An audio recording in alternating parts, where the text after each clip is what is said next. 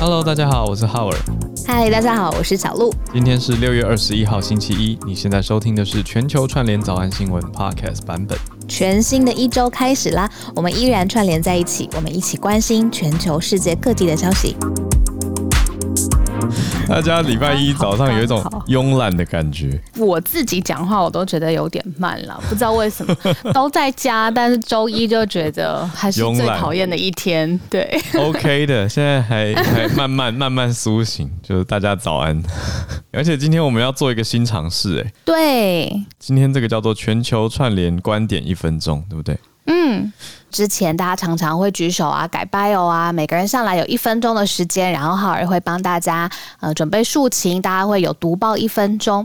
那浩尔跟我还有团队，我们就在讨论说，节目要不断的越来越优化，越来越好。其中有一个更好听的关键，就是真的听到大家真实的观点跟想法。所以呢，昨天晚上我们就找了一题，嗯，团队也开会选了一题，这个题目呢是跟现在在蔓延在各个文明当中，各个文明讲的好像有外星文明一样。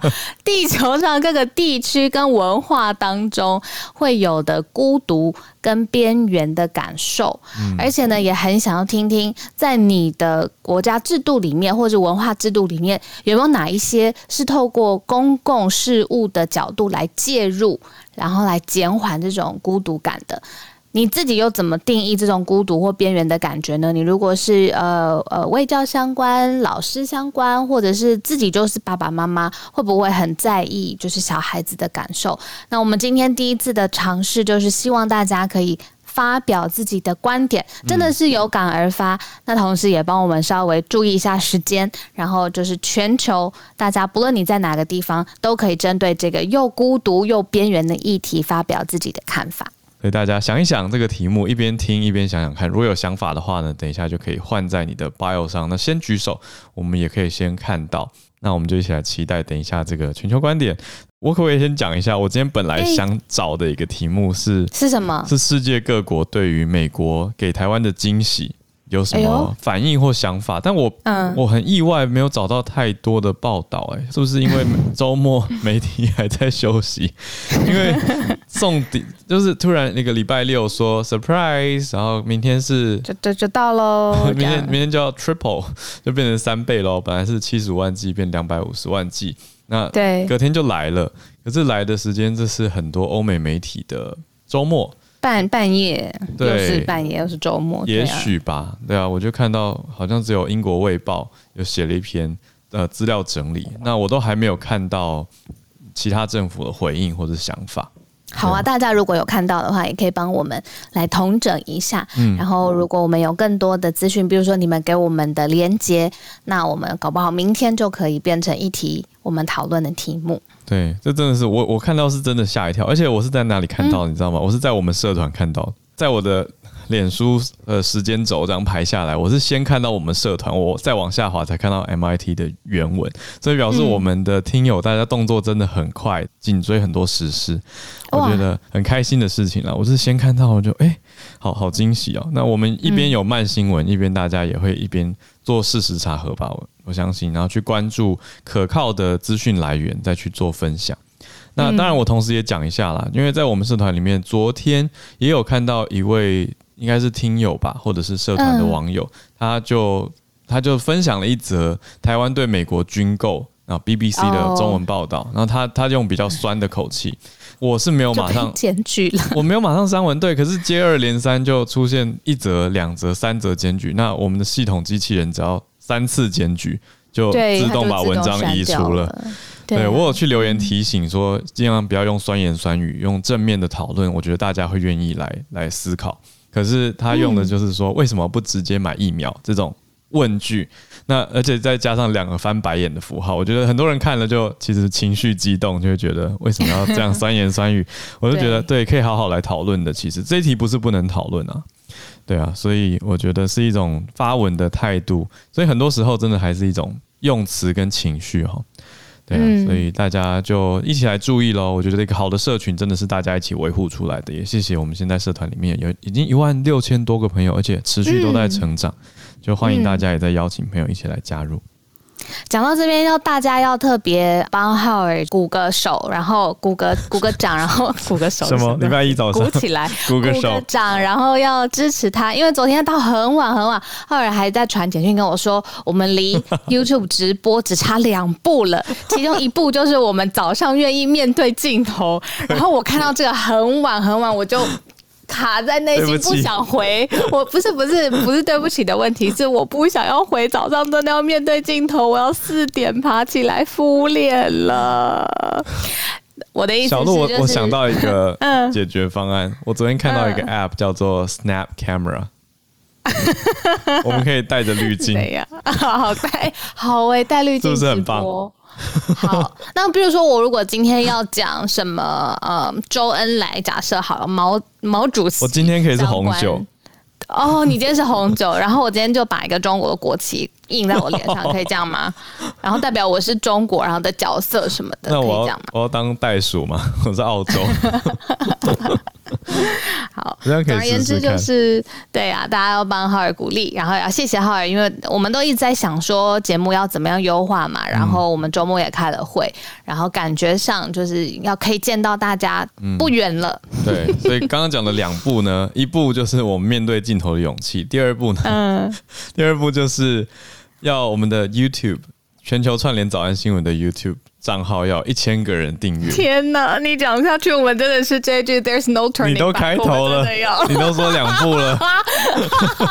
There's no turning back。OK，好了，知道了，四点是吧？我觉得以我们的实力，应该大家都会去 YouTube 搜寻全球串联早安新闻，按按下订阅。虽然这个频道现在完全没有任何的介绍，也没有任何的影片，但你看到那个我们旧的大头照。就是那张太阳在城市升起，有高楼大厦，然后有有一条河的那张照片，蓝色调的旧照片。如果你一看就认出来，那你你就是我们长期的听友，所以你就放心的订阅下去吧。对，那就是我们的频道，没有别人来抄袭。那我们之后会尽量提供好的内容，也串接到影像的内容到 YouTube 上面的。好，讲出来了，好，谢谢大家。对，讲出来，There's no turning back。好，谢谢小鹿，你你你回我讯息的对方法，我觉得非非常的公开，五千个人面前 就是回你讲话啊，对，非常公开。好，就是我害怕四点要起床，然后大家要记得订阅哟。然后只不过房间里面有三千个人在听我们讲话，这样。我们会用 Snap Camera。好，谢谢大家。好，来来盘点，来盘点，我们今天的消息哇，又是从今天第一则，我很兴奋哎，美中二开始。对，什么叫做逆转 Kissinger？对，好，我们直接开始。今天会讲美国东京、日本，还有中国克了澳洲一个红酒的反倾销税，结果澳洲就很生气嘛，因为税被垫高了，他们就状告世界贸易组织世贸。那最后就是我们的全球串联观点一分钟的时间，我们先从美国拜登要拉开中俄关系，所谓的。逆转 Kissinger 是什么意思？大家还记得我们前几天一直在讨论，就是美俄峰会之后，其实呃，拜登好像算是在态度上稍微温和，然后两方之间大国原来外界以为会很紧张刺激剑拔弩张，但是根本没有。那其实大家都认为这种呃拜登的熟练的外交的手腕，其实是很大大加分的，他缓和了美俄之间很紧张的关系，因为等等 Dennis 老师最常讲的就是，美国现在最不想要的就是中俄联手一加一大于二这件事情呢，是呃美国最不想看到的。所以外界就评论说，他让普丁呃，而且呃尊重普丁的这个方式呢，其实是非常高超的。因为你看历史上，就是。通常大家去说服或者是拉开中国跟俄国之间的关系，都会举着一个民主的旗帜、民主的大旗，说民主其实比专制的政权更要好，民主、自由、开放，这个是现代最主流的思潮。那其实你如果用这种方式去，好像从上而下去说服普丁的话，那其实通常都是反效果。可是拜登因为他是一个老练的外交官，所以他非常知道，其实你如果给普丁充分的尊重，让他可以感觉得到。其实美国跟俄罗斯不是上对下的关系，而且俄罗斯它现在也是受到美国的重视的话，那在心态上面就可以稍微离开中国一些些，这是现在外界对拜登的评价。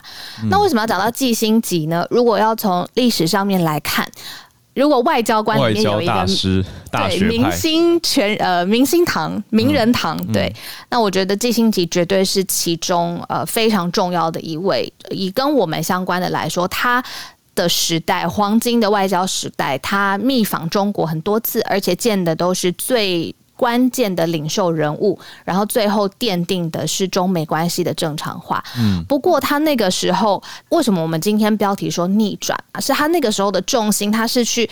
跟中国来靠拢的，而且他奠定了中美之间的关系。他是尼克森那个时候的国务卿吗？对，没错。嗯嗯，然后而且他那个时候是直接去跟呃中国的国务院总理呃周恩来来解释美国政府的对华政策，然后而且跟呃几届的这个中。中共的领导人都非常有很好的交情，那所以他那个时候是重心是靠向中国这一方，然后让中国脱离了中俄那个时候都在苏联的体制当中嘛，让中国有信心可以脱离苏联的体制。那所以现在媒体是形容逆转季辛级，意思就是说呢，拜登他现在其实是先拉拢俄罗斯，他让俄罗斯感觉到被尊重，两方的关系比较缓和之后，他拉开中俄之间的距离。不希望两国两强再联手，然后强强联手更变更壮大。嗯，所以外界一来是说他呃非常评价的是这个呃拜登的手腕非常非常的好，然后再来是也把他拉成了一个历史上面的定位，因为那个时候基辛格的确就是扭转了中俄之间的关系，嗯，而且也促进了中美关系正常化。对，我觉得有趣的是，我看到这是两天前《金融时报》的报道，它里面用的词是 “reverse Henry Kissinger”。因为我在读中文的时候看到“逆转”，会想说好像是一个动词，可是它在这里其实这个 “reverse” 是一个形容词，所以说的是现在形容现在拜登的外交风格是一种逆转式的。记星级啊，逆转记星，反转记星级式的，所以跟当时是很不一样的。那他这边用到一个很，我觉得很很炫炮的词，他说记星级呢，当时是尼克森的 National Security Advisor 嘛，就是国家安全顾问。那他还呃采取了多趟的 cloak and dagger trips to Beijing。那是在七零年代的时候，cloak and dagger 就是那个，你不觉得有一种刺客的形象，就是斗篷跟小刀。哦，cloak and dagger，哦哦，他就说秘密外交，对，秘访就是你刚说到的秘访。然后他在英文世界里面，他用的是 cloak and dagger，我觉得非常有画面，但是指那种间谍刺客要出访的时候会带着，就是带着一个斗篷，然后把小刀藏在身上。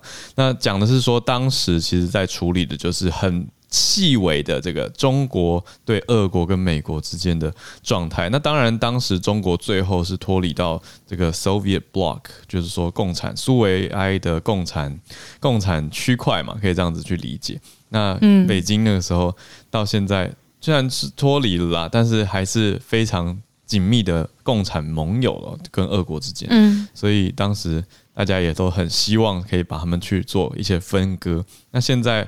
反而拜登在做的是一个呃 reverse Kissinger 逆转过来的状态，所以蛮特别的一个观点角度，也让大家看到一个新时代的外交。嗯，那这边补充一点，就是呃，其实季辛吉跟台湾是非常非常有关系的，因为我们刚才说到中美关系正常化，其实它的初初始点就是在一九七一年那个时候，季辛吉他访问了中国嘛，那当时他跟呃当时的国务院总理来解释。呃，美国政策关系之后，若干年后，到了一九七九年这个时间，如果大家对于外交政治或台湾很熟悉的话，那中美正常化正式的呃完成之后，那美国就放弃了中华民国，然后跟中华人民共和国来进行建交，所以台美断交的那一年就是一一九七九年，就是放弃承认。中华民国，然后跟中华人民共和国建交，在一九七九年的时候，那那个时候美国就是正式的中美关系外交化、正常化。那这个始作俑者或者是一开始奠定这个两国的基础，其实那个时候也造成两国经济啊、文化啊、贸易各方面非常大的改变。那当中一手推动的外交官头子就是基辛吉。对，那大家为什么会讲这个反转？其实前面我们稍微讨论了嘛，就是当时对于美国对于俄国还是比较强硬，可是现在倒过来，美国对于俄国却相对于是有一种类讨好或者是交好的手段，所以是这个方面的逆转啊，这个方面的相反，所以指的倒不是说呃特别针对台湾这个地方做的呃做法的相反，所以跟大家补充一下，只是说我们可以看出季辛吉啊从那个那个年代过渡到现在，已经呈现很不一样的一个面貌。那当然不变的呢，就是美中俄之间还是一直在角力，所以我们就继续看下去。我们第二则来到离我们的地理位置更接近的地方，日本东京的奥运，哎，倒数不到几个礼拜的时间就要开始了。那防疫现在也有了一些规则的调整，听说是要松绑。对，我看到媒体有形容说，他们叫做“解封轮回”的血泪，就是他们的解封真的是有一种开关不断交替嘛，就是开开关关，然后呃中间当然是有一些血泪史，但是大家好像真的到最后是有防疫的疲态。我我之前在看这个字的时候，觉得是媒体上面的一个字，现在我自己亲身经历有感觉到，就是。更何况是疫情很严重的呃地区，它可能更长的时间需要更严重的禁令这样子。但至少以日本来说，现在呢是已经三度解封啦。就是现在除了冲绳之外，现在的日本呢，在东京、大阪还有各个不同的地方，在六月二十号的紧急事态宣言上已经解除了。嗯、那这个紧急事态宣言过去还有两次延长的时间。那整个日本已经历时了五十七天的紧急事态宣言，但是现在除了东京之外，各地都是解封的状态。嗯、那大家都想说啊，一再解封之后又封锁，解封又封锁，所以他们有一种轮回的血泪。不过这个时间点也很特别，因为像刚才浩尔说，马上要迎来东京奥运了嘛。那我刚才还看到。呃，有一些访问团，比如说哦，到了现现场之后才发现是不是乌干达？应该是，呃，到了现场之后才发现，哇，有一个人确诊。嗯、那所以其实这个真的是在各个访问团，呃，不是访问团，就是运动团团员来进入东京，然后要比赛比赛的时候，其实整个变数其实就是又不断的增加的。嗯、所以这个紧急事态宣言虽然解除，那大家也。我看到日本媒体就是报道说，大家真的是蜂拥到街上，但是接下来的状况还是需要一阵子的观察的期间，才可以确定现在真的是大部分来说相对安全。对，小鹿讲的没错，你刚刚说的乌干达，我看了一下，大概在今天二十一号嘛，所以是前天傍晚六点的时候到东京成田机场，他们总共有九位运动员在在这个代表团当中，结果其中一位在 PCR 检测的时候就出现阳性的反应。所以他们就赶快做了处置跟调整。那他们所有人其实都已经接种了两剂的 AZ 疫苗，那也提早了七十二个小时有发出检测的阴性证明。可是，在机场还是可能就是在在过程当中，不管是在搭机啊，或者是过程当中，呃，机场或者中间路途上，也许飞机上的状态。所以又发生这个突破感染，所以呢，其他八名的阴性选手就还是前往了大阪。那这一名阳性的就就当然是隔离起来，所以就也看看后续其他国家的来往状态。那当然，作为一个嗯、观众，奥运的观众，或者是也希望他成功啦。虽然面临到非常非常多的压力，那现在。陆续各国都抵达以后，有了这些国际的交流，很有可能会有一些嗯变化，或者是民间的舆论啊等等，也会有不同的意见，像是有看到确诊的等等想法。可是接下来这个好像是以公共卫生的角度，是我们必然会面对到的，尤其大家都已经打了疫苗的状态下，我想世界各国是往这个趋势前进哦。所以就算大家心里面不是很。喜欢或者不是很接受，可是以公卫的角度，这是比较好的方向，让大家都普遍有这个免疫跟保护的能力。那过程当中应该还是会有这个过渡时期的状态，所以我是希望个人是希望往好的方向啦，就是大家还是努力的把它办完办好。那希望一切都顺利。嗯，那从比较靠近我们的地方，我们再回来，嗯、中国现在要针对日常生活红酒这个品项课税哦。是会更贵吗？就是如果这个红酒要卖进来的话，而且那为什么还要告世贸呢？世界贸易组织吗？还是什么呢？为什么在红酒这个品项上面竟然要特别的来开闸吗？针对红酒这个品项课税？因为这就是我们之前讲过，有一阵子，有一阵子很多人不是在团购澳洲红酒吗？就是说要挺澳洲红酒。这讲到的是中国跟澳洲之间的贸易啊，贸易的针锋相对，可以这样子说。也就是说，因为中国跟澳洲之间有点。呃，这阵子其实大家也在关注嘛，就中澳之间的关系现在变得有一点点的呃紧绷，好像有点卡在两边卡在弦上。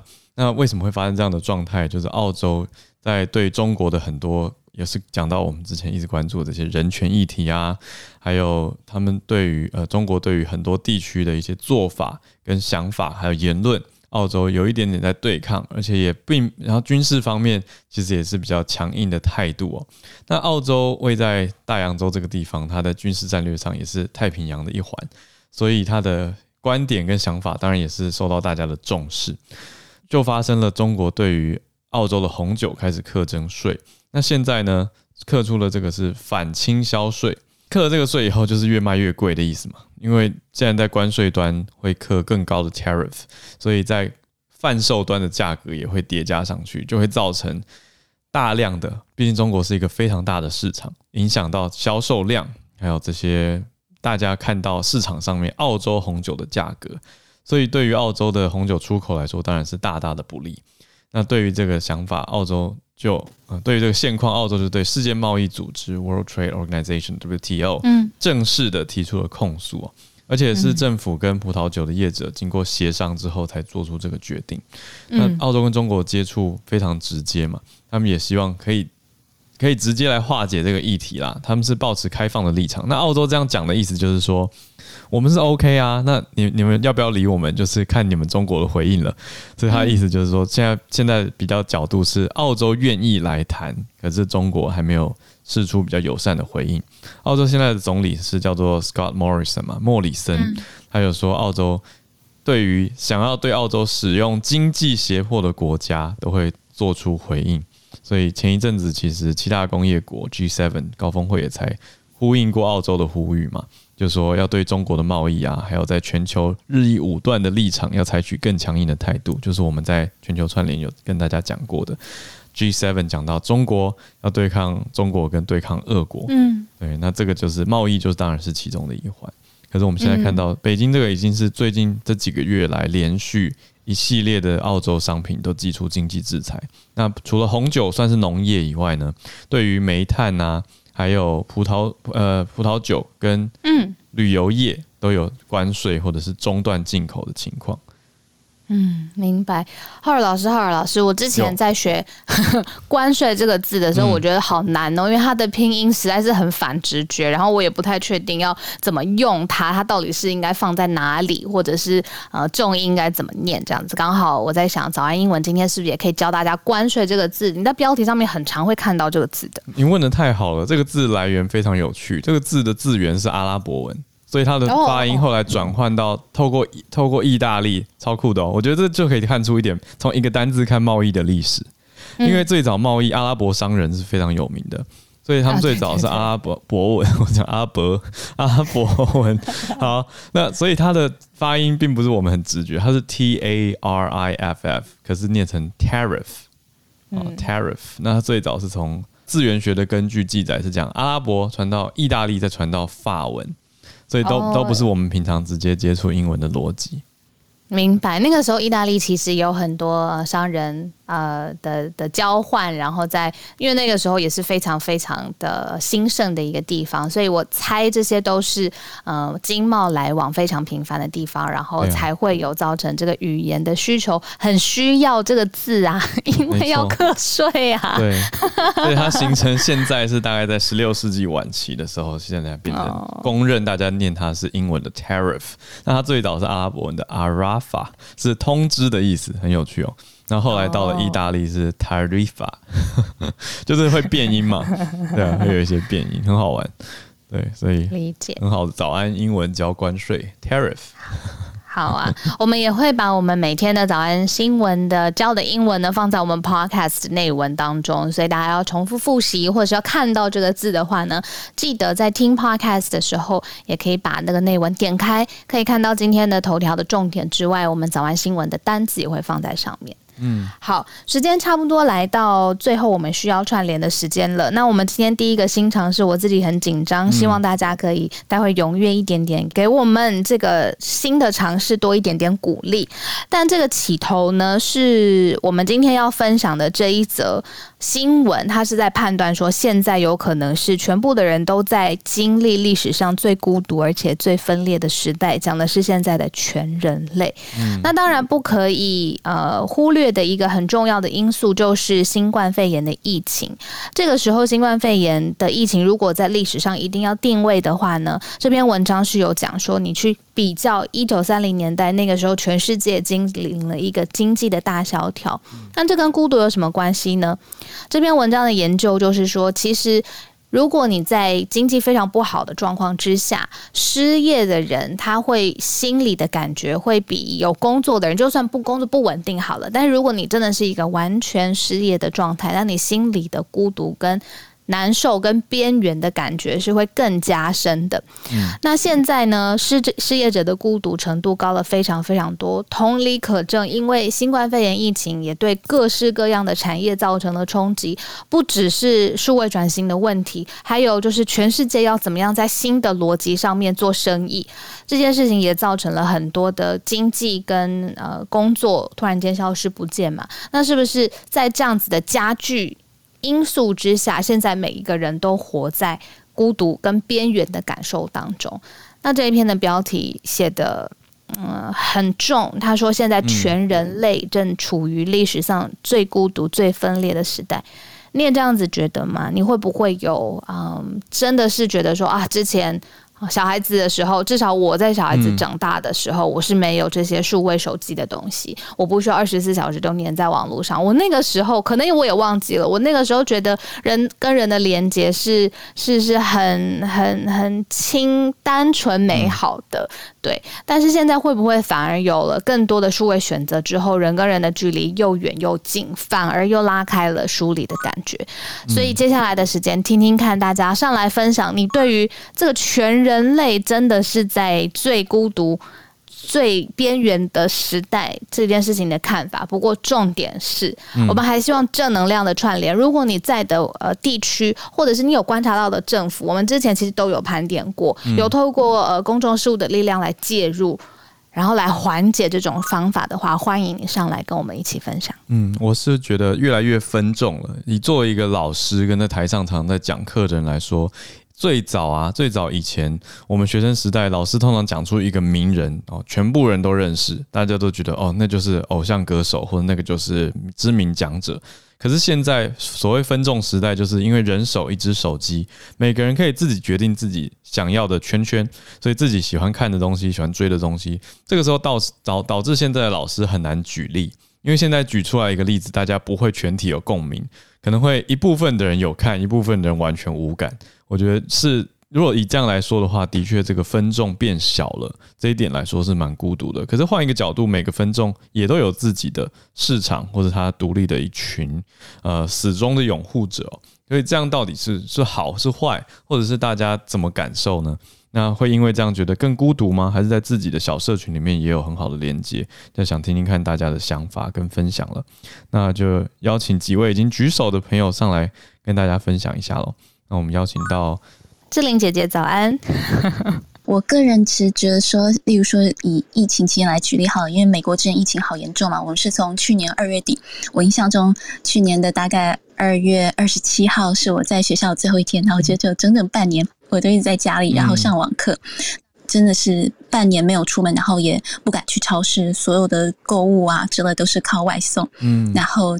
寂寞很孤独，这是为什么？我二月份的时候迫不及待上了 Clubhouse，嗯，然后就哇，我好像连接了全世界一样的感觉。然后，所以现在其实觉得一点都不孤独，而且每天好忙，还是对，所以就蛮好玩的。而且还有破圈。然后，因为其实我自己本身的生活圈是蛮封闭的，就是一直都在学校呢，毕业后就在学校教书，每天不是家里就是学校。嗯，所以其实我因为网络的这种。就便利性吧，所以其实反而还串联了更多人，然后也许未来还有更多的机会，更多可能去发展，不晓得。然后现在疫情也慢慢的开始恢复，就是原状就已经复苏了。我对未来其实感觉是很乐观的，然后因为来 Clubhouse 也让我好像更有信心走出去，去接触更多线下的一些事情，去参与更投入一些社区方面的活动，这样子，这是我今天分享，谢谢。嗯，好棒哦，谢谢月光河，很温暖。对啊，月光河一直在筹办很多音乐啊、公益相关的活动，都在 Clubhouse 上面。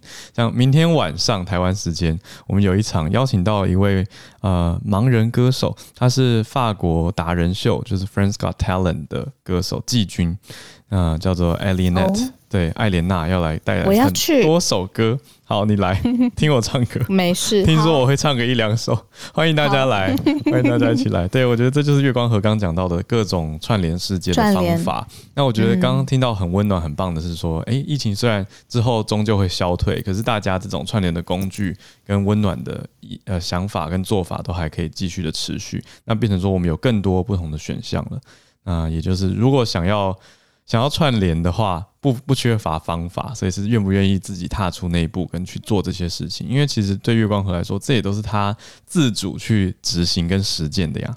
虽然 Clubhouse 自己冒出来，可是要不要去开房间，要不要来做全球串联早安新闻，要不要来做各种节目，其实也是取决在我们自己，对不对？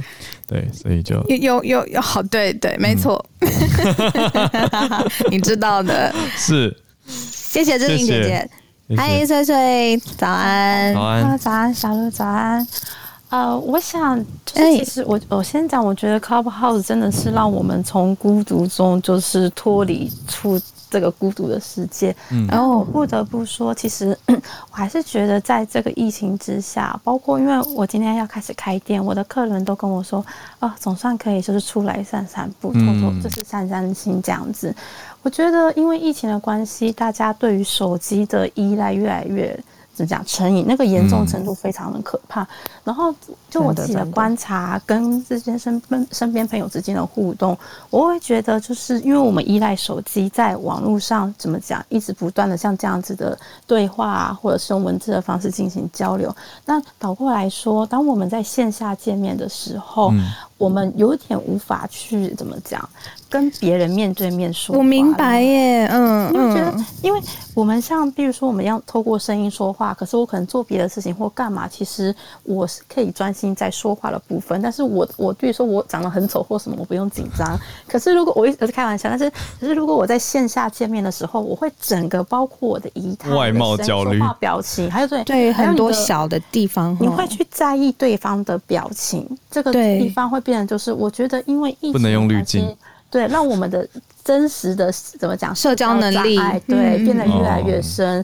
我觉得这一点是比较需要注意。但是我还是很感谢有 Clubhouse，让我可以去看更多的怎么讲不同世界的人在做的事情。所以整体来讲，我觉得虽然我们真的迈向孤独，但是幸好透过现在这个声音媒体，让我们至少可以获得一点力量。因为就算孤独，一个人孤独还是必须要往前进。嗯，好这是我的分享，很好，谢谢。很好的结论。对，哎、欸，你翠翠刚刚分享的就是社交能力上面有转变啊，嗯、这件事情我很有感觉。我不知道现在在房间里面有没有人是跟我的情况一样，是我一开始是非常抗拒视讯。讲话的，就是开镜头跟别人讲话，嗯、因为我觉得好奇怪。如果今天我们是要讲电话，那我我就可以像刚刚翠翠讲的，我可以做别的事情啊，或是轻松自在。可是今天我又是一个讲电话的状态，但是别人又可以看得到我。我一开始是很不习惯的，但是我觉得刚刚翠翠讲到一个重点，就是我觉得社交能力是可以练习的。一开始我们跟人的接触的大量的。的资讯啊，或者是小技巧啊，或者是呃熟悉的感觉是练习来的。我觉得可能解封之后，正式回到正常的日常生活当中，也可以再练习回去，就是把我们的熟悉感跟自在的感觉。呃，自己把它赢回来，那我觉得这会是一个比较正向的呃学习，就像是我现在也必须，而且也已经习惯了视讯跟大家讲话呀、开会呀、做访问等等。那刚刚翠翠讲到的 ending，我觉得很好，就是就算有孤独的感觉，那还是要往前走，就不可以当成是一个停下来的原因。嗯，我觉得。那全球串联早安新闻就是一个很好的 不那么孤独，开始连接往外连接的一个方式。先从听，然后再到上来分享这种讲话哦，我觉得很好啦。但我希望大家就是轻松一点，因为实际上来讲话的感觉，不要一直去看那些数字的话，你就是在跟我们讲话，就像是讲个电话一样哦。不要一直去想说现在有几千个人在听。因为我知道很多听友都都很可爱，就是紧张上来想要分享一个消息，然后就弄得很紧绷。可是真的是放轻松，你就当成是跟我们讲个电话吧，聊聊你关注的消息跟想法跟观点，也是真的很谢谢翠翠，一直都会来跟我们关注跟分享很多消息，谢谢你。那再来是一粒百优解。姐姐，早安，早安，早安，小鹿，Hello，翠翠，月光河都好朋友，瑞也是我的好朋友，我们前一阵子都一起读《三国演义》这样子。哦，我今天因为我跟浩尔一样是老师嘛，所以其实我觉得观察到的点蛮像的，你会发现学生的那个分众越来越小众化。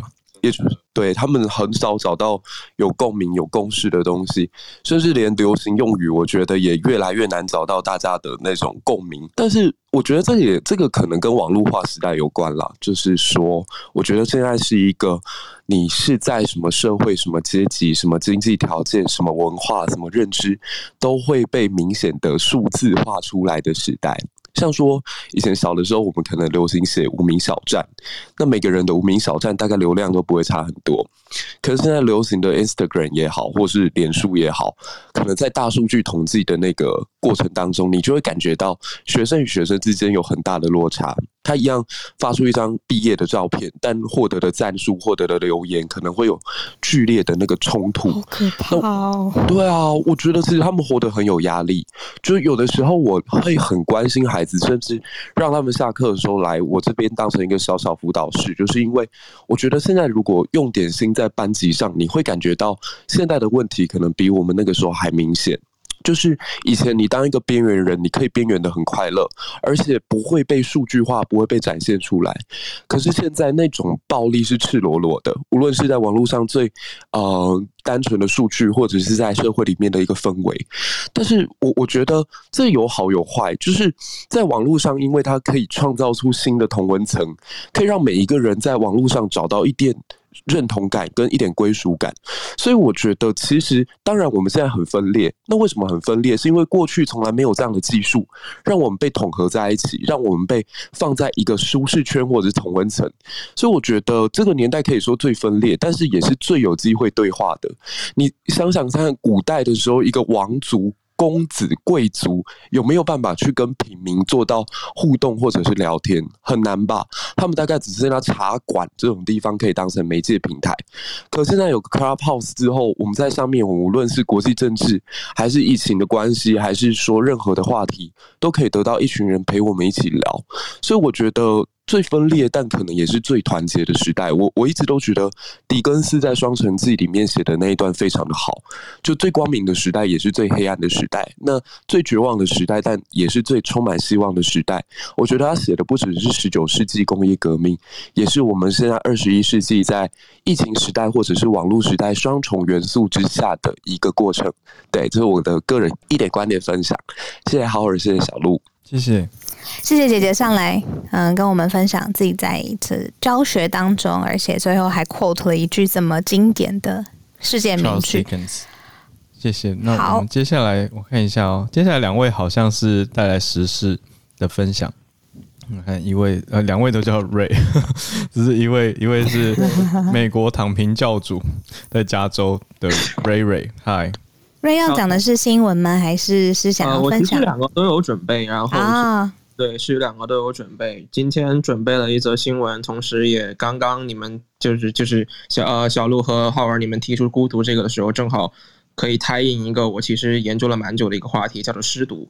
这是中国的一个很有特色的一个话题，所以我先讲一下对失、哦、这个事情吧。什么字啊？那个失是失去的失哦，失去的失，失去的失，独是独身的独。我先说一下什么叫做失独吧，就是就是众所周知，中国这边实行计划生育政策实行了很久，然后就造成了有一部分家庭他们在过了生育年龄之后，失去了自己，因为意外或者种种原因失去了自己唯一的一个小孩。然后这两个父母，父母两个人就相当于就失去了一个家庭中很重要的一部分，然后就会发现自己在日常生活中也好，工作中也好，与其他同温层的这些朋友显得格格不入。然后我把他们形容为是中国最坚强的一群人，也是中国最脆弱的一群人。坚强的原因是因为他们可以接受这种相当于就是。其他人怜悯的这种眼光，嗯，然后脆弱的一群人的原因，是因为他们可以被对可能被对方无意间的一句话，给直接就戳到痛处，然后痛哭流涕。然后目前呃，就中国的失独家庭应该是有上千万的一个水平，并且在二零二零年的新冠疫情期间，呃，失独家庭线上的那个就是线就是失独家庭对他们来讲的一个。呃，困难是更大的，因为有很多失独家庭，他们在失去了自己唯一的主子女之后，选择成为工作狂，嗯，就是把大量的时间放在工作和那个与周围人社交的一个过程，嗯，但由于疫情的原因，然后全部相当于这些人全部都要呃回到室内，然后就失去了这一种正常社交的某一届，嗯，所以失独家庭自杀也是一个二零二零年呃新冠疫情期间出现的问题，哇。对，所以这个就相对比较沉重，嗯，就这是第一个想要分享的。是，对。那第二个你要带来的消息，我觉得这个是呼应我们的题目了，也让大家关注到这蛮大的一个族群哦。你刚刚讲到说上千万的这个规模，的确，我觉得台湾应该也是的。对啊，其实有有这样的一群人，可是因为人口政策的不同，所以比较不会变成一大群哦，呃，或者说在社会上，也许大家不会那么去把他们框成一个族群来看。可是这个我觉得是我没有想到的一个角度。对，的确，因为如果是人口政策的关系，只能有一个孩子。可是如果我的孩子发生意外，就走了呀。对，然后那个时候我已经就是五十岁了。那我也不太可能再生，对啊，那那怎么办呢？那我的生活重心本来可能十几二十年是绕着他转，哇，这个想起来是很很重大的一个人生转折。那熬不熬得过来，这很不容易。所以谢谢你带来这个词汇，让大家认知到失独啊，失去独子这样子的一个概念。那你带来第二个消息是什么？第二个消息其实是一则新闻，是昨天那个中国父亲节，然后中国官方这北大官方中国的一个。很大的媒介发了一个那个关于生三胎的宣传公益广告，嗯，然后舆然后造成了舆舆论的一片哗然。这个广告他请到了八位父亲，从事不同行业的父亲，嗯呃来谈生育，就如何生三胎这件事情，嗯。哦，然后这就是一个很搞笑的一件事情，就是本身大家知道中国的。呃，女性权益和女性关怀这件事情需要很大的一个提升，然后有很多的问题要处理。哦。然而，他在这则广告的选择是完全没有任何女性的身影，也没有任何一点女性的声音。然后，于是乎就在网上就有大量的网民支持说，称男人自己生三胎会比较好。好坏哟！这是海马社会，是不是？对对对对对，里面我印象最深刻是这八位父亲里面有一个国企的那个，就中国国有企业的那个经理，他已经五十岁了，嗯，然后那个他说那个我五十岁了，我还不想躺平，我想离开我现在的职业，出去闯一闯，完全跟你跟你对着对着杠上哎，你是躺平教主，对对着你说，他还要出去闯呢，关键就是他还要生三胎，还要生三胎，他还要对闯一闯。其实我主要的想的一个问题就是，他这个视频传递的一个信号，就是在中国生不生三胎，男人说了算，就我女性的声音可以不用考虑。然后，即使我五十岁了，我不需要考虑我的妻子是不是高危产妇。嗯，我想，嗯，就是缺乏关怀女性的声音是最大的问题。对的，对的，对的。然后，同时，他这个片子里面其实也回应了一些，就是目前呃，因为跟生育相关的一些社会问题，比如说内卷。就是怎么避避免教育内卷，嗯、然后怎么避免丧偶式育儿，就是只有妈妈来管孩子，然后爸爸就完全平时不管，这个叫丧偶式育儿。台湾有一个词叫做假单亲嘛，伪单亲。都是类似的意思，哦、就是说明明就是有双亲，可是怎么好像只有一个人在顾小孩，丧偶式育儿听起来比较重。所以谢谢瑞，我觉得这个广告嗯蛮值得关注的。来、嗯，小鹿你说。哦，我只是我很好奇，因为瑞，我几次听你的发言呐、啊，我发现你对呃女生有没有遭到呃平等的保护，有没有受到平等的保护，或有没有遭到不平等的对待这件事情，还蛮敏感的。我很好奇这件事情是呃你刻意训练出来的吗？还是说你天生就有这种哦要特别照顾女生，或者是很注意性别上面要平平等的特天生你就会这样子感觉？呃，我必须得承认这是后天的。就是通过我日常的学习以及就是相应的一些文献阅读之后，发现，因为我之前去阅读过一些关于呃如何提高一个国家的生育率，如何让一个国家的那个生育情况回归正轨的一些文件，然后它是以北欧的一些国家为例子，嗯，然后其中性别平等建设是非常重要的一环，没有这一环很难达成这一个目的。所以这也是为什么我一直在强调那个性别平等哦，因为你读的是人口社会学，我想起来了，对，所以你研究的是这个以一个全国的发展来看的话，国家政策要有一个健康生育的环境，其实就你发现到很大的关键是，对，从是从人权的角度来讲的话，性别平等也是应该的，对，嗯，谢谢瑞。好，那我们从美国加州的瑞现在连线到日本的瑞，日本的小瑞瑞，其实也是结合时事来谈一下我身边的一些情况吧。那之前也有提到，就是说日本跟英国的孤独大臣会谈了，其实，在新闻上也没有特别的。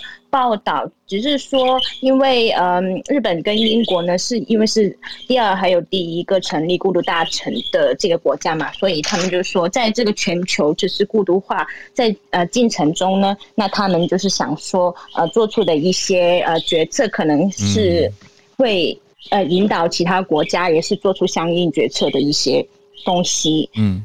另外的话呢，其实最近也有呃，因为是新冠疫情造成孤独问题更加深刻，有一些呃，在日本比较一个著名的精精神科学家就提倡我们自己呢，呃，可以开创社群，然后增加。同温层的接触，比如说我们现在在 Clubhouse 上，就是可以发出自己的声音。嗯、有可能在呃学校或者是职场啊，自己喜欢一些比较小众的东西，会觉得蛮孤独，好像没有呃人跟我同一样喜欢的东西哦。但是在社交媒体上的话，如果自己是不断的去发出自己的声音，就会可能。吸引到同温层，那这样的话呢，我们可以加入不同的一些社群，就会减少这个孤独了。嗯，呃，另外的话呢，我身边的嗯状况就是，日本跟中国的状况还是蛮明显的。就是呢，如果在中国的话，二十五岁开始，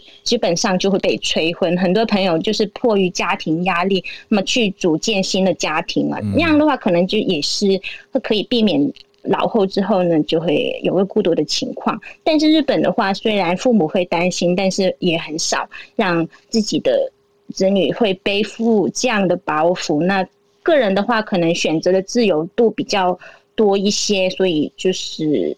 也可能就是自己去选择一些不同的呃家庭的形式吧。那我觉得，嗯，刚刚大家说到的那个孤独，或者是更加碎片化，我觉得应该也算是这个社会已经去了中心化，所以大家有自己的不同的选择。我觉得也没有，就是没有太多担心的，主要是自己不断的发声，去呃吸引自己的同温层。我觉得这样也是一个比较好的方式吧。嗯，就是我我我分享，我看到你写在 bio 里面一个点，我想要帮大家问一下。你提到除了刚刚讲到结婚的情况，另外一个点是看心理医生，在中国跟日本两个地方有有一些不同的观感。像是在中国看心理医生，好像大家会觉得说不正常，这是一个普遍社会的想法。那在日本，你写到看心理科跟心疗内科很平常的意思是说这件事情很普遍，还是说大家？就是大家的接受度到底如何？是知道但不会去评论，还是说默默的还是觉得啊有点好或者不好？嗯，其实呃，大家我在日本这边的话，其实大家都会觉得，呃，每个人心里出现一点问题是非常正常的，因为呃，家庭或者是那个职场的压力，也受到一些精神上的压力，觉得躺过去就不要去，就是去忍受，还是如果要去做治疗的话，还是尽早去。包括我在职场上也被呃上司这样说过，会马上及时会呃。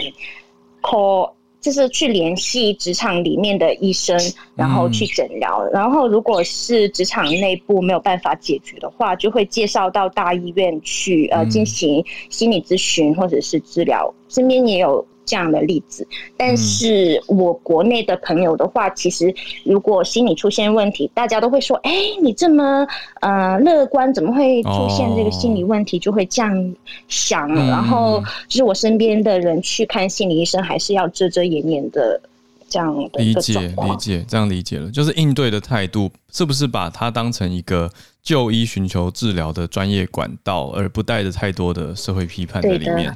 了解，谢谢你的分享。对的，对，这是很重要的观点，谢谢。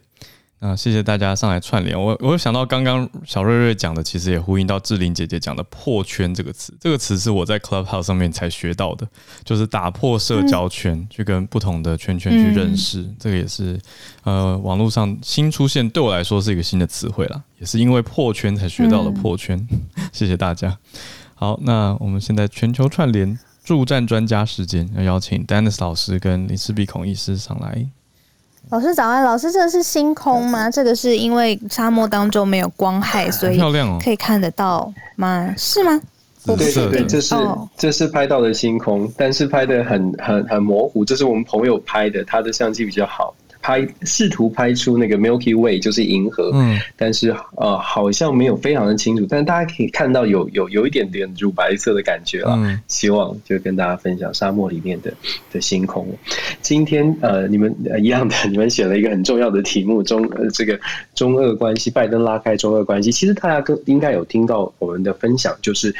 拜登对于俄罗斯在会谈的主要的关键的目的，不是在于变成多好的朋友，而是可以拉开中俄的关系。小路今天选择了财呃《金融时报》这篇文章，他们用所谓的 “reverse Harry Kissinger” 当做标题，也非常的关键。那我们就先来谈一下这个季辛吉这个人。刚刚小路有稍微分享季辛吉跟台湾、跟中华民国的爱恨情仇哦，我不知道大家听了是什么样的感觉，但是我们必须说，季辛吉这个人他现在还在世，他是一九二三年生，今年九十八岁，还是有一定的。影响力虽然他现在很少出来了，但是季辛吉对于季辛吉，全世界对于季辛吉的评价是非常的两极的。喜欢他的人觉得他是一个非常高呃高手的这个外交政策策略家，可是不喜欢他的人觉得他是一个疯狂的疯狂的美国中心论者，只有美国利益为优先，世界上其他的国家通通都不在他的考量之中。大家可以想一下，一九七一年他去了中国，他的联中制俄，事实上他放弃了很多周边的国家，不论是牺牲了越南的。越战，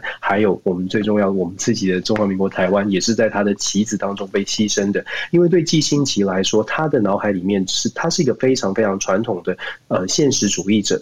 现实主义呢，大家听起来好像很难哦，其实不一点，现实主义是最容易理解的。大家只要想着，所有的国家都只在乎自己的权利跟自己的呃现实的利益。现实主义的出发点是，任何国家的所有的政策都是考虑自己的国家到底能得到什么好处。除此之外，其他的世界。其他的任何国家的牺牲都跟我们无关，这是一个现实主义非常传统的想法。基辛吉很多人分析，基辛吉就是在这样的想法之上，他所提出的所有的战略地位啦、战略的。重要性都是基于这样的一个观察，这样的一个观点来做行为，包括了在当年在七零年代，其实世界非常的混乱，很多人现在回顾呢，都跟季辛吉的外交政策有关，因为他当时只顾着美国的美国的利益，所以我刚刚说到了，包括了越战，包括了中呃联中制俄，包括了中华民国台湾的逐渐逐渐的被边缘化，都是在季辛吉开始所到造成的一个结果。所以我们看季辛吉，从季辛吉的这个背景，我们来看。现在所谓的 reverse Harry Kissinger 到底是什么意思？拜登在这这呃现在这个标题当中，我们可以从两个面向来来谈这个反转季辛吉主义。第一个面向是表面上看见的反转，所谓的反转呢，是说过去在七零年代，美国需要的是联中制俄，但是现在反转了，现在变成了联俄制中，因为国际的呃地国际的权力啊，国际的实力有所调整，所以现在呢反第一个部分啊、表面的反转就是国家的反转，国家的改变。但是其实更重要的反转是拜登跟其他的呃政治人物或者过去的季辛吉主义者最大的不同呢，是拜登所采取的并不是季辛吉主义的美国中心论。在季辛吉的论述里面，美国跟世界各国的交往就是要把美国的强悍、美国的美国利益拿出来摆在台面上，只有美国是最重要的，其他都不重要，而且它是必须是强势的外露哦。对于季辛吉来说，所有跟美国国家利益没有贡献的小国都是可以丢掉的棋子。我们在台湾听到很多国际关系在分析所谓的棋子论，其实就是从季辛吉那个时候就在谈的。传现实主义很多人都在谈棋子，但是季辛吉大概是实际实物的外交政策上，美国的实物上面呢，真正会把很多国家丢掉的，就是他做的是最多。大家会不会觉得我好像对他很有很有偏见？但是事实上，我们是我们是针对他们做的事情有很多种论述。那么。我们说拜登第二种、第二个、第二个反转的面向，就是拜登在反转这个基辛吉主义呢。拜登所呈现的，他是我一样是现实主义，我一样是美国利益要优先，但是我跟各国的交往，我会压低美国中心论的感受，我不会让你觉得我就是要你做什么事情。我举例来说，事实上，二零一八年的时候，当时媒体就有报道，川普跟拜登、川普跟普丁当时也有一个会面。当时的会面之前呢，有媒体报道基辛吉有跟呃有跟这个川普。做过进行过会谈，或者是有传过纸条等等的，媒体是这么报道。当时季辛吉告诉川普，就是告诉他这一点，就是说现在的美国需要跟俄罗斯联手来制衡中国。川普听进去了。呃，根据报道了，川普有听，川普也真的觉得，哎，应该要跟俄罗斯进行一些交流。可是，川普的手段，川普的做法呢是什么呢？川普的做法是跟普丁的会面，他是一个私人会面，甚至连国务卿蓬佩奥当时都不是在这个会晤当中哦。川普的手法是走的非常的有点像我们讲的很很很很形容了，就是说可以说是两个黑帮老大在见面，但是见面完之后把手把酒言欢之后呢，所有的会谈内容没有人知道他们谈什么，也没有延续。到后来的外交的手段，跟拜登处处理方法就很不一样哦。拜登的处理方式是我就是带着礼物，我浩浩荡荡的跟你见面，所有的内容、所有的事情，我们都公开来讲。我我不要我不要跟你做这黑帮老大式的交往，但是我告诉你，我画画出来的线，画出来的这个所谓的普世的价值呢，是我们要我们期待双方可以继续交流，我们就是要做到这些规则。所以，川普跟拜登。都是基本上都是所谓的联中制呃联俄制中，但是双方的手法很不一样，就产生了不一样的结果。所谓的不一样结果是，现在看起来好像普丁在做法上面好像觉得，哎，跟拜登的交交往呢要特别的小心，而且在外交的外交上面可能会有后续的行动。当然，我们要后续我们要继续观察。我们讲了这么多，好像反转季辛吉了，好像拜登呃上台之后一路以来，大家听我的分析都会觉得，哎，拜登的理想，拜登的这个外交政策好像推的还蛮顺利的。到目前为止看起来是如此，但是我们也必须说，从上个礼拜开始也陆续。开始有比较实际的、比较现实的一些挑战出现了。不论是在以色列，不论是在上个星期五，伊朗选出了一个非常反美的总统，他会不会影响后续的核协议，对美国进行一些造成一些挑战？上个星期五，日本公开的拒绝了要对缅甸进行经济制裁，这一点也是啊，今天可以稍微讲的是讲的部分了。缅甸公开的拒绝了要对一呃这个日本公开拒绝对缅甸的经济制裁。我们之前有说过了，为什么世界好像对缅甸就是拿他没办法？很显然的，在日本，日本做出这个决定。日本的说法是，全世界的国家呢，如果民主国家通通都向缅甸说不，那么缅甸可能就只会加，就可能就只会加速缅甸跟中国走得越来越近，因为他没有任何的民主朋朋友了。各位朋友可以自己去想一下，就是日本，它在它是缅甸的呃最大的呃外商投资之一。日本在缅甸投资了非常多的呃工厂，有非常多的企业都有在缅甸设厂哦，所以日其实。日本的所谓的日本日缅商会，日本在缅甸的商会，在上个星期不久之前有公开的发文说，缅日本不应该对缅甸采取任何的经济制裁，因为这会影响到日本对于在缅甸的影响力，也会呃，长期来说也会让缅甸政府更不愿意跟他们的说法是更不愿意跟西方国家做接触哦。但我还是请大家一起来想一想哦，这是不是现实主义？这是日本在考虑他自己的国家利益？那如果日本考虑自己的国家利益，是不是跟拜登所说的价值导向的外交政策好像有点点冲突呢？是不是给拜登带来一点挑战？我们讲了，拜登讲的所有的理想都非常好，拜登的拜登式的外交政策呢，它是很有理想性的，画的那饼是很大的，但是它成功的关键在于所有的国家都必须要买单，所有的国家都必须要在在同心同德做这件事情。现在我们看到有一些国家在他的国家利益考量上面有不同的想法，这个是我们要关注的。那么最后讲一下，就是关于拜登跟台对台湾的关系，我们知道收到两百五十万的疫苗，我们非常的感谢，这个毫无疑问。我必须讲讲出来的是。嗯，拜登对台湾的支持，它是非常显著的。我我所谓的显著是，拜登的支持台湾，事实上它是有一个非常明显的大的空间，比过去更大的空间。但这个空间有界限。我们要看的是，现在接下来至少拜登给台湾四年的时间，台海的和平稳定呢，呃。应该是没有太大的问题哦。美国无论如何会去守护台湾的民主，嗯、但是这四年如果更顺利一点，可能有八年。这一段拜登执政的时间，是台湾真的必须要团结，赶快来思考，我们赶快自己怎么站稳脚步。我为什么这么说？因为拜登之后的任何一个美国总统，他都不是这种冷战时期成长的总统，都不是这样的政治人物，都是美国中心论者。我们只要看看美国国内现在内部的。这些政治明星，通通都是美国优先的，受到川普的影响，非常多崛起的明星，声量很大的政治人物。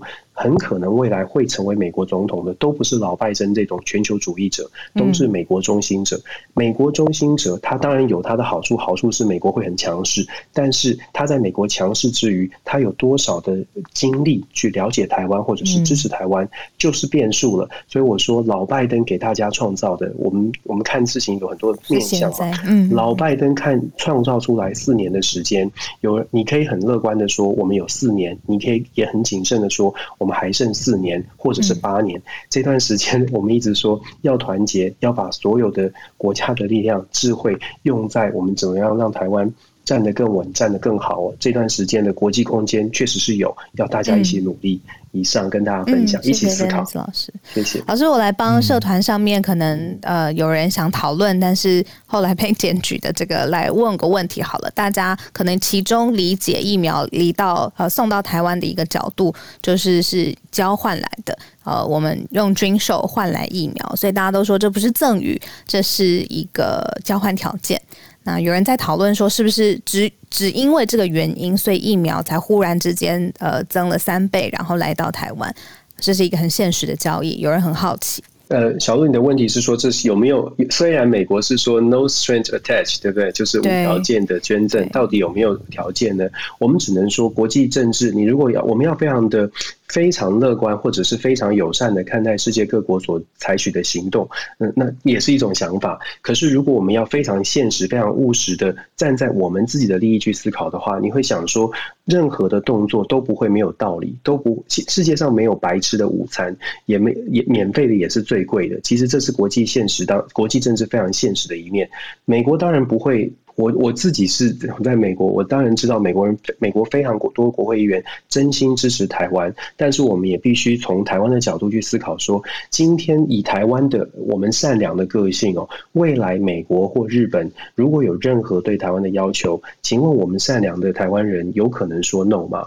这个是这个是我我我我在看到很多的朋友在，我知道有一些争争议，但是我也必须说实话，就是国际政治呢，呃，如果太过于。太过于嗯，觉得一切都是很美好的，那么我们可能会不小心的没有保护到自己的国家利益。我觉得台湾的国家利益是大家一起来思考，就像豪尔跟小鹿说的，这样的提问哦是可以考是可以讨论的，尤其在时间点或者是尤其在很多的呃现实摆出来之后，我们可以讨论，但是讨论的重点在于。这些提问的人，他都是希望国家更好。我们要从这种角度来看，我们就可能可以，刚刚我说的，我们就可能可以去思考台湾的团结下一步应该会应该怎么走。尤其是我们现在可能在很短的时间之内，我们必须要思考国家的走向哦。我自己看，就像我刚刚说的，我自己看待，我会觉得拜登给大家的时间，我们能我们有没有看见？我们能不能赶快的把握？因为我现在看到美国国内摇摇欲试，二零二四、二零二八的这些政治人物，看起来没有人可以像拜登，或者是有拜登这样的国际的经验。会去考虑到台湾的处境，这是我比较担心的部分。那我也很期待跟大家谈更多关于台湾呃，我们应该赶快团结、赶快去思考的部分。那我还是说，现实主义是最容易理解的。嗯、那我希望大家可以理智的来考，理来来理智的来思考我们所得到的所有的东西，理智来思考我们应该在得到东西的时候，我们应该做出什么样的反应，比较比较比较稍微合理一点。以上。好，谢谢 Dennis 老师。那也希望也回答到大家呃理解这个疫苗还有国际现实上面的一些看法。嗯，谢谢老师在旅行过程当中花这么多时间给我们。谢谢。好，那接下来关心疫苗上面的议题，对，邀请的是孔医师上来可以跟我们他分享。啊、今天要讲的好像是诺瓦瓦克斯 Novavax，对，也就是我们平常熟悉的几种五种疫苗以外的另外一个大家比较不熟悉的 Novavax 哦。医师早安，早安早安，小鹿好尔。那个 Novavax 上礼拜发布一个重讯啊，就是那是一个新闻稿，它还没有正式发布，所以它只有几个比较重要的数据跟大家分享。那那几天其实国内也引起一些关注，因为这是一个次单位蛋白疫苗第一次这么接近上市哦，这么接近成功，所以又它跟国内的高端联雅是同样机制的，所以。嗯。大家当然这一次赋予它很很大的关注，嗯、那可是这一件事这个事情，对对我来说不是新闻，因为这是诺瓦瓦克斯的第二个大型的三期临床试验，它有一个在英国的哈大型临床试验，在一月早已经公布了，那那个时候的结果其实也类似这一次哦，很好，嗯、保护力啊，那一次是八十九 percent，然后也已经对英国变种病毒是有效的。嗯。那只是因为大家知道美国哈，它要过 EUA，对，那它要审查一个药，它都要看在美国本土的临床试验。哦，那 AZ 也是因为这样，嗯，AZ 它是等后来在美国本土之后才才送，就有点 delay 了哈。嗯，那所以诺瓦瓦克斯这一次他公布的是在美国跟墨西哥，超过一百个多国多中心一起执行哦，这叫 Prevent Nineteen。的一个第三期临床试验，嗯，收了近三万人，嗯，然后它是二比一收案哦，就是大概两万人打疫苗，嗯，一万人对照组，嗯，然后它这样做出来哦，保护力九十点四，很高哎，哇，非常好，比英国的还好，好啊，嗯，那这个三观察三四个月啊，它就总共发生了七十七例的确诊，嗯，那有六十三例是在对照组。十四例在疫苗组，嗯，那才算出这个九十点四哦。那有一个更好的消息是，多半都是轻症。嗯、那这七十七个人里面有十个中症，四个重症，嗯、中重症。嗯，这十四个中重症全部都在对照组。嗯，没打疫苗的人，所以因此，你假如说他对于中重症的保护力，嗯，百分之百。对啊，因为因为实验组没有人中。是的，是的，没有人。得病也没有需要住院啦，这是我们希望、嗯、最希望看到疫苗的效果嘛，吼。嗯。那另外还有，他他也都去做，尽量去做了病毒定序啊。嗯。那这个其中五十四例，他挑了五十四例来做，全部都是变种病毒，各式各样变种病毒。嗯、那他没有详细公布到底是什么了，吼。可是可以想见，当时流行应该主要还是英国变种，吼。嗯。那总之，它对。整个变种病毒哈，这叫 variant of concern 或是 variants of interest 嘛哈，VOC 或 VOI。那对这种变种病毒，它的保护力是数字不见了，嗯，到哪去？哦，九十三点二 percent，就哎不错，没有因为是变种然后影响它的效力哦，嗯，那安全性我也觉得还不错，他他没有很详细，因为这毕竟只是新闻稿了哈，嗯，他只说严重不良事件的。比例都很低哦，都小于一 percent，然后在对照组跟实验组差不多这样子。嗯，那最常见的就是其实跟高端有点像了哈，就是注射部位会痛啊、压痛啊，然后可能会有一点疲劳、头痛、肌肉痛。嗯、那这些以上所有的不舒服都会在两三天内消退。嗯，那注意没有提到发烧嘛？哈，对，他应该也是发烧的比例是很低啦。哈。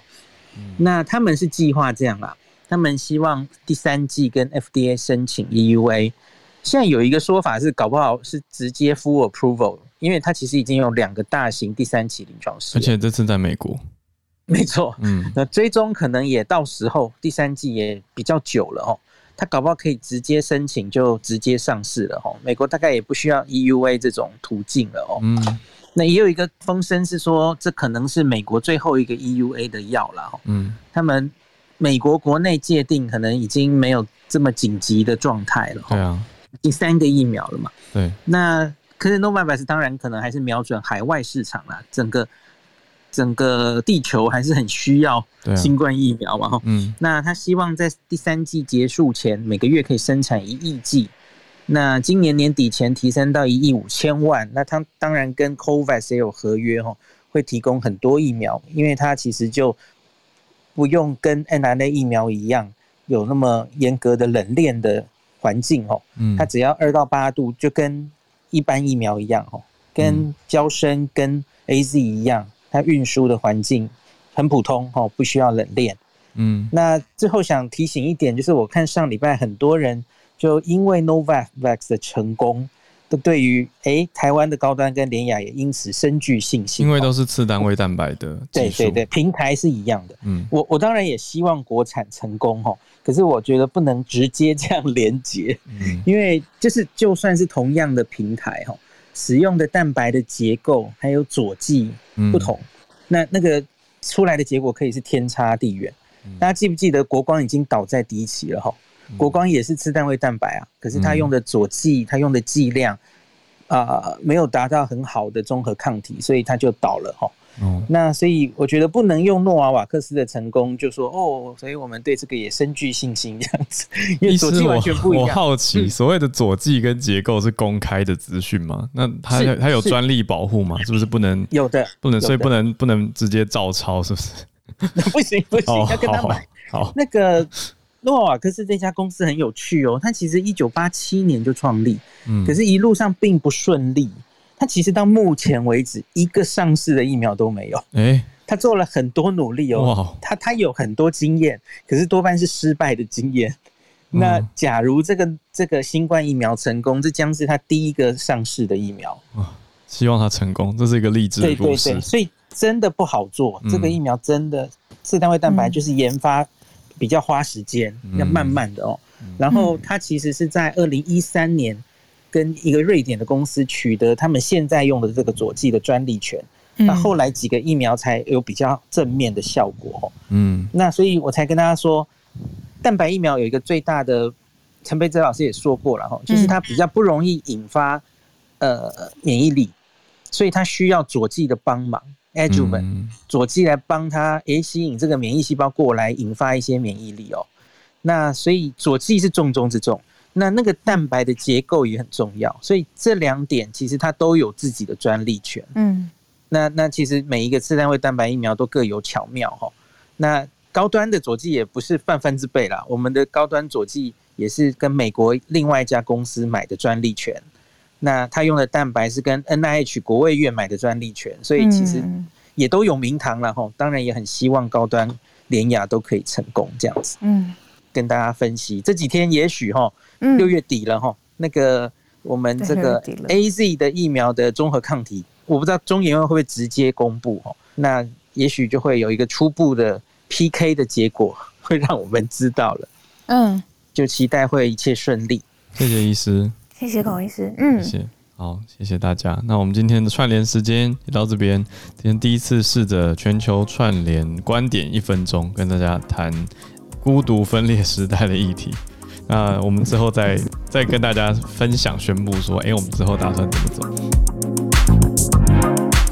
谢谢你的收听。想知道更多消息的话，都欢迎加入 Facebook 社团全球串联早安新闻。那喜欢我们的节目的话呢，记得订阅、分享、刷下五星，或者是透过小额捐款的方式鼓励我们，透过各种管道留言给我们。没错，谢谢大家持续的支持跟陪伴。我们明天再见喽！明天见，拜拜。